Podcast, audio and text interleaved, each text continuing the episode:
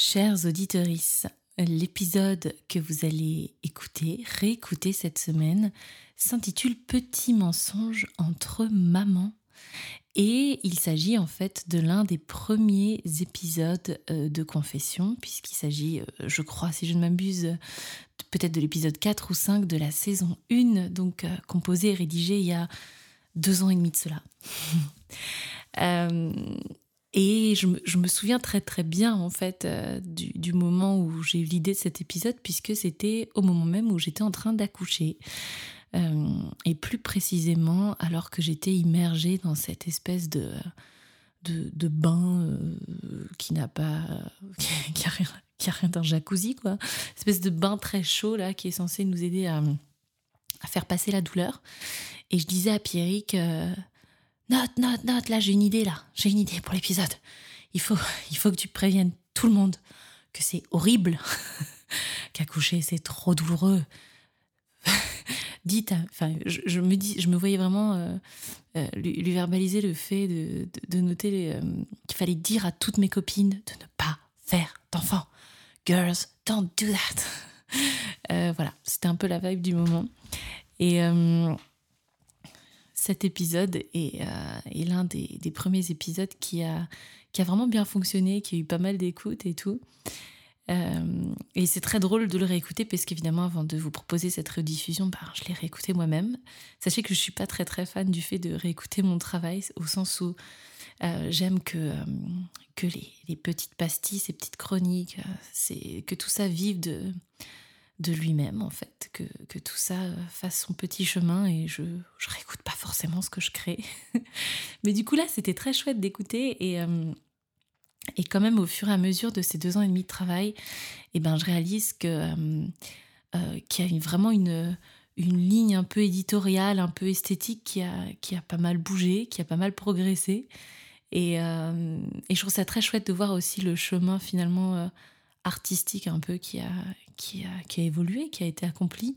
Et c'est vrai qu'à l'époque, donc vous le verrez euh, en écoutant cet épisode-là, bon, déjà, j'avais pas tout à fait le même matériel, hein, voilà. donc peut-être peut-être que la qualité sonore n'était pas tout à fait euh, la même, même si je, porte toujours un soin très particulier euh, au mixage et au fait que la réalisation soit impeccable, mais voilà. Et euh, puis surtout, j'avais pas mon générique euh, de début ni de fin, et je, piquais un petit peu des musiques, hein, comme ça, de manière pas très très légale. Donc ne me dénoncez pas. Hein, voilà, merci. Euh, puis voilà, au pire, on retirera cet épisode. Mais je trouvais ça chouette de pas remodifier le générique de début là dans cette rediffusion. Donc voilà, vous apprécierez le, le, générique de la saison 1, enfin les génériques évolutifs de la saison 1. Et puis à l'époque aussi, euh, euh, j'insérais pas mal de d'extraits de films ou de, je sais pas, de, en tout cas d'éléments de la culture populaire que, qui faisaient bien écho avec mon propos. Ce que je fais plus du tout en fait maintenant dans cette, euh, en tout cas dans la saison 2 ni dans la saison 3, je fais plus du tout ça. Et voilà, ça fait partie un petit peu des, des, des variations, des différences que j'ai que j'ai pu noter. Et, et puis voilà, pour le reste, je vous laisse, je vous laisse l'apprécier euh, par vous-même. Et j'en profite euh, une fois de plus aussi pour vous remercier d'être toujours plus nombreux à écouter Confession, euh, puisque ben, quand je regarde mes petits stats, quand faut que je répète cette phrase, en plus il y a eu des bruits parasites. Quand je regarde mes petites statistiques, je vois que vous êtes de plus en plus nombreux à écouter, à vous abonner. Et bah, ça me fait vraiment, vraiment chaud au cœur. Ça me fait super plaisir parce que finalement, c'est aussi euh, toute cette bonne énergie et, euh, cette qualité de réception qui, euh, qui donne de la force et du sens à ce projet artistique. Voilà. alors, j'arrête de parler, j'arrête de gloser puisque je viens de faire 4 minutes de précaution oratoire. C'est une catastrophe. allez, bonne écoute.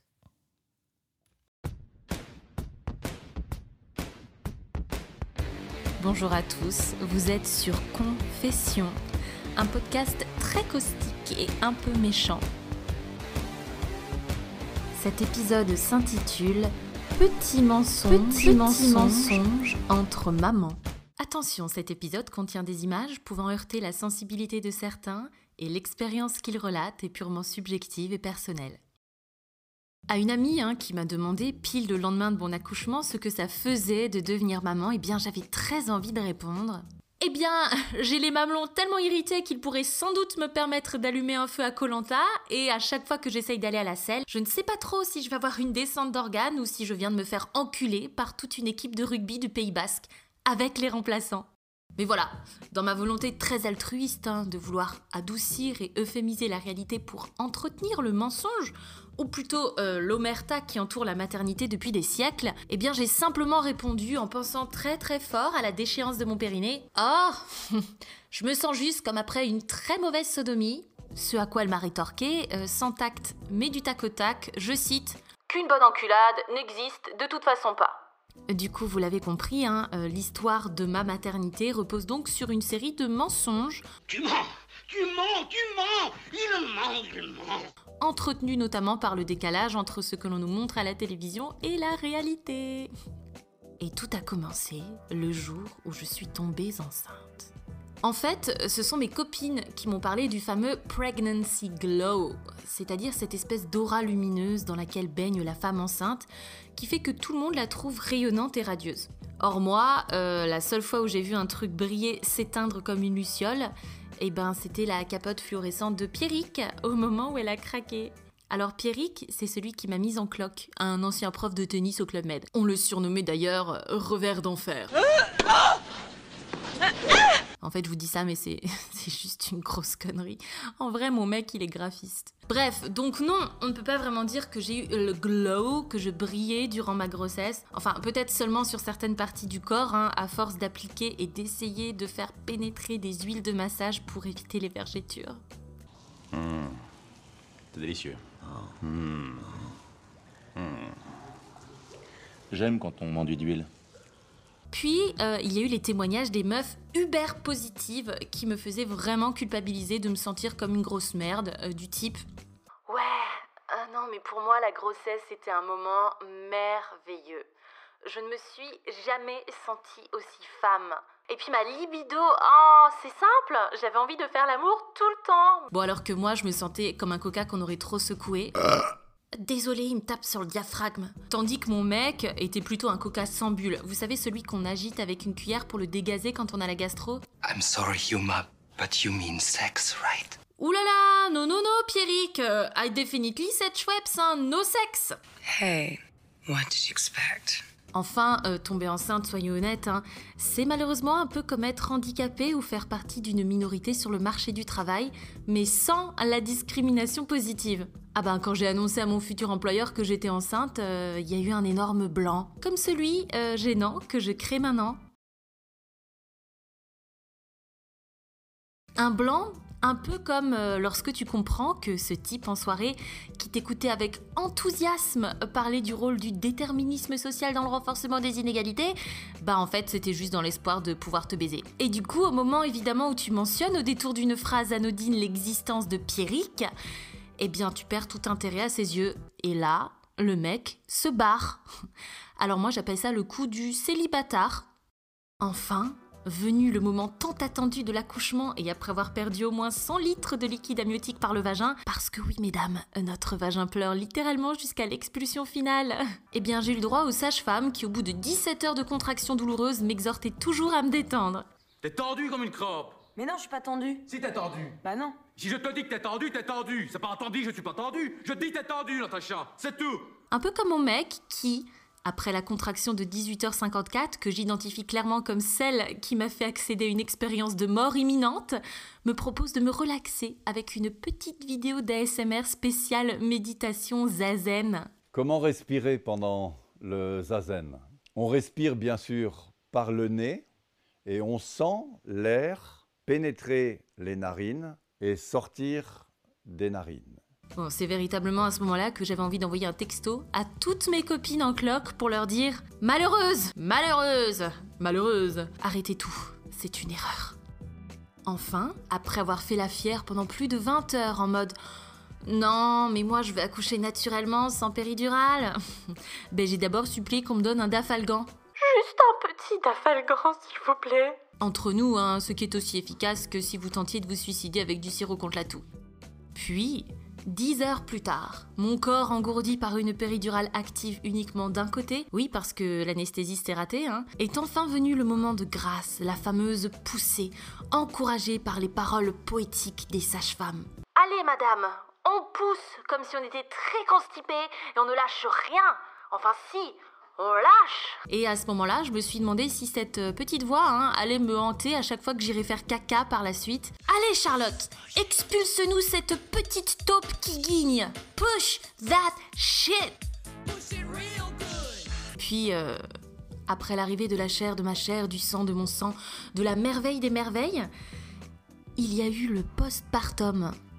Et là, dans ma tête, hein, j'entends encore Sarah Ducon, euh, animatrice d'une conférence que j'avais suivie sur l'accouchement physiologique, euh, proclamer. Euh, Dès le retour à la maison, euh, on a vécu tous les trois tout nus. On était vraiment dans notre petite bulle d'amour et d'ocytocine. C'est marrant, nous on avait plutôt le nez plongé dans nos petites couches de caca. Bon, j'ai fait le choix d'allaiter et à vrai dire, cette petite connerie de Bobo écolo hein, a clairement signé la mort prématurée de mes tétons, euh, qui après chaque passage de mon piranha avait la même texture qu'un crayon qu'on aurait trop mâchouillé. Alors hors sujet, mais j'ai remarqué que lorsque j'écris le mot boobs sur mon clavier de téléphone, avec la saisie semi-automatique, ça donne booba. Eh bah, j'ai donc décidé d'appeler mes seins booba 1 et booba 2. Bordel Quand on rentre sur la piste Bon, et puis le postpartum, hein, euh, c'est aussi mourir à petit feu d'une pénurie profonde de sommeil. Euh, en fait, j'ai comme le sentiment d'être dans un jeu vidéo avec juste assez de points de vie pour avancer vers le niveau supérieur, mais avec la menace constante du game over. Bon alors qu'est-ce qui fait que les femmes remettent le couvert, comme on dit? Peut-être que la douleur finit par être refoulée quelque part dans notre inconscient, très très loin, je l'espère. Et un peu comme quand on a une énorme gueule de bois et qu'on se jure à soi-même qu'on ne boira plus jamais autant, bon bah on finit par oublier l'état dans lequel on était et on s'enfile quand même hein, ces 10 shots de sambuca qui nous faisaient de l'œil au coin du bar. Oh, mais qui c'est qui pleure? Mais c'est donc la petite Janou Attendez, je branche le sèche-cheveux, ça la détend. Et oui, c'est vraiment comme ça que se clôt cet épisode. Épisode que je dédicace aux mamans seules, à celles qui accouchent sans péridurale, par choix ou par dépit. Vous êtes des guerrières et je vous admire. Vous venez d'écouter Confession, un podcast très caustique et un peu méchant. Alors sachez que ça m'éclate profondément de pouvoir vous proposer de petites pastilles cyniques et critiques sur des thématiques du quotidien. Pour me soutenir, n'hésitez pas à partager ce podcast qui est disponible sur Spotify et sur l'application podcast d'Apple et à mettre plein de commentaires et plein d'étoiles.